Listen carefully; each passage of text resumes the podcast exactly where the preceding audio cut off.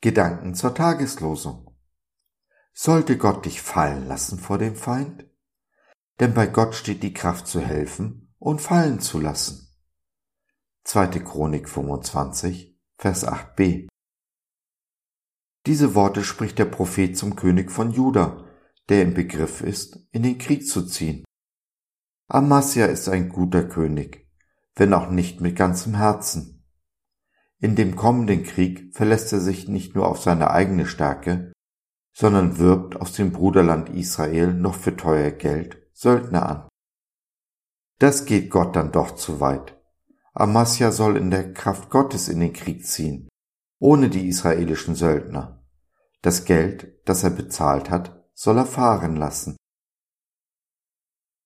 Auch wir müssen uns in schwierigen Situationen daran erinnern, dass wir einen mächtigen Gott auf unserer Seite haben, der uns niemals vergisst oder alleine lässt.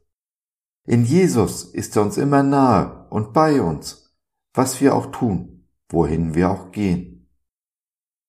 Wie Amasia stehen wir nicht immer mit ganzem Herzen hinter Gott, aber sollte unsere Untreue Gottes Treue aufheben? Das sei ferne, sichert uns der Apostel Paulus zu. Sicher, Gott könnte uns fallen lassen. Grund dazu hätte er allemal. Nur, das wird nie geschehen. Seine Liebe, sein Blut am Kreuz deckt unser Versagen zu. Was bleibt, ist die Hoffnung auf den Tag und das Reich, wo und wann es keine Sünde mehr geben wird, uns Jesus alle Tränen abwischt. Hier und heute aber werden wir Tränen der Reue weinen, werden Fehler machen, kleine und große, jeden Tag. Und jeden Tag neu ist Gottes Güte und Gnade. Seine Geduld hat kein Ende. Niemals ist es aus mit uns. Immer steht Jesus vor dem Vater und tritt für uns ein, zeigt auf seine Nägelmale und das Kreuz, das uns arme Menschen frei macht von Sünde, Tod und Teufel. In Jesus haben wir die Vergebung für all das, was wir angestellt haben und noch anstellen werden. Wenn, ja, wenn wir die Vergebung annehmen, aus tiefstem Herzen, mit ganzer Seele und ganzem Verstand. Wie Amasja solltest du nicht alleine in den Krieg ziehen. Gott steht dir bei und deine Geschwister. Wenn du Mitstreiter suchst, dann magst du vielleicht in unsere kleine Online-Gemeinde Jesus at Home vorbeischauen. Wir würden uns sehr freuen.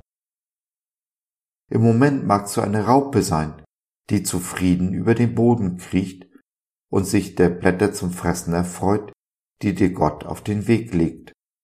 Aber das ist nicht deine Bestimmung. Aus einer Raupe soll ein Schmetterling werden, der nicht kriecht, sondern fliegt, der nicht Blätter frisst und zerstört, sondern Blumen bestäubt und so neues Leben schenkt. Halte die Augen auf nach dem, was Jesus für dich vorgesehen hat. Da ist mehr, als du ahnst oder zu erhoffen wagst.